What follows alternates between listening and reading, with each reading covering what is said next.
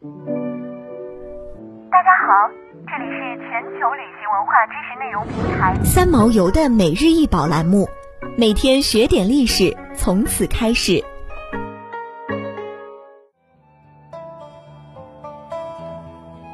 西晋青釉堆贴人物鸟兽谷仓，瓷器，高五十三厘米，底径十七厘米。这是一件瓷器，青釉，通体为盘口长颈冠形，壶腹平底，中间一道葫芦颈的外折，将器身分为上下部分。上部顶部有四角攒尖式的庭雀，昂首振翅的飞鸟站立其上。亭台之下素有鸟兽。下部素有霁月俑，侧边并开一方舱口，而下层冠身灰白色胎，胎质细腻，檐下粘贴磨印龟、小鱼、长蛇等纹饰。西晋青釉堆贴人物鸟兽骨仓，在制作工艺上运用拉胚、拍片、磨印、捏塑、镂雕等多种技法。骨仓又称骨亭、丧葬冠，考古界更喜欢称之为魂瓶。魂瓶源于西汉，兴于三国，盛于宋代，衰于民国，是一种流行于中国南方地区的随葬器物。中国古代有一种视死如视生的丧葬习惯，两汉重厚葬，用写实的生活器具做随葬品，为亡者营造了一个应有尽有的奢华生活空间。但魂瓶却是个例外，它是一件纯粹因信仰而烧制的冥器。非但现实生活中并无原型，且每一件都不一样。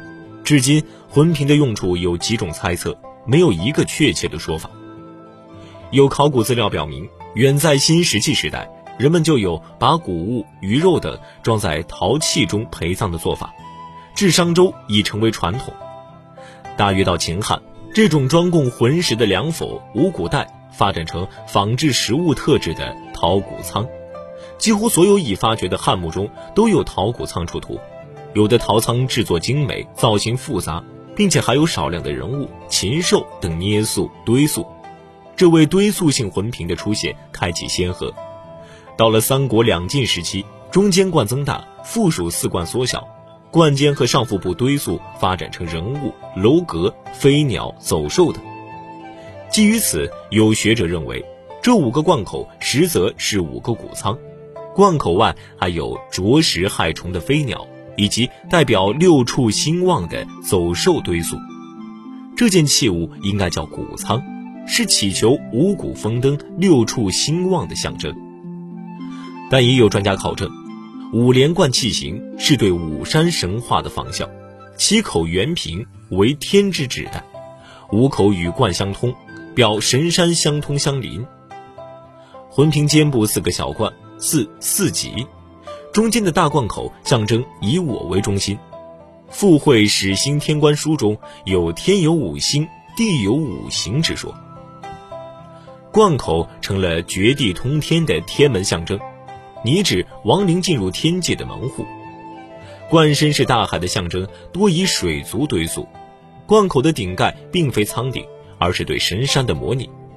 外尺上方堆塑的亭台楼阁、飞禽走兽、佛僧乐伎等，则表现一个金玉满屋、吉鸟翔集、歌吹喧闹、人神交混的长乐未来世界。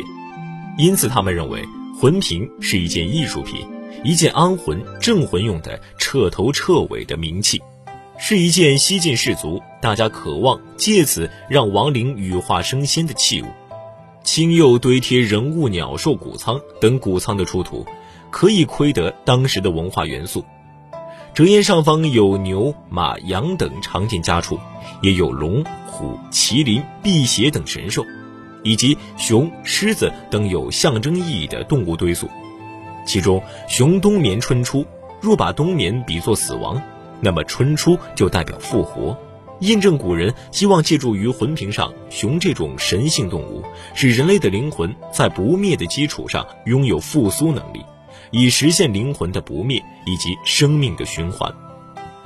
祭月俑是胡人形象，看出当时异域文化传入内陆的情况。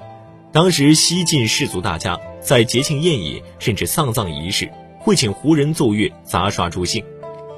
这些胡人来自西域的大秦、安西、申毒等国，来自佛教发源和盛行的国家，受佛教文化的熏陶，他们无形中成为佛教出传时最广泛的传教徒。在魂瓶上可研究的还有很多，建筑风格、人物服饰、乐器、制瓷工艺、雕刻技艺等文化元素，可以说是当时文化的集大成者。同时，鱼、龟、水蛇、扬子鳄等捏塑也极具水乡特色。但此类魂瓶为何在东晋年间仓促消失，还是一个未解的谜。想要鉴赏国宝高清大图，欢迎下载三毛游 App，更多宝贝等着您。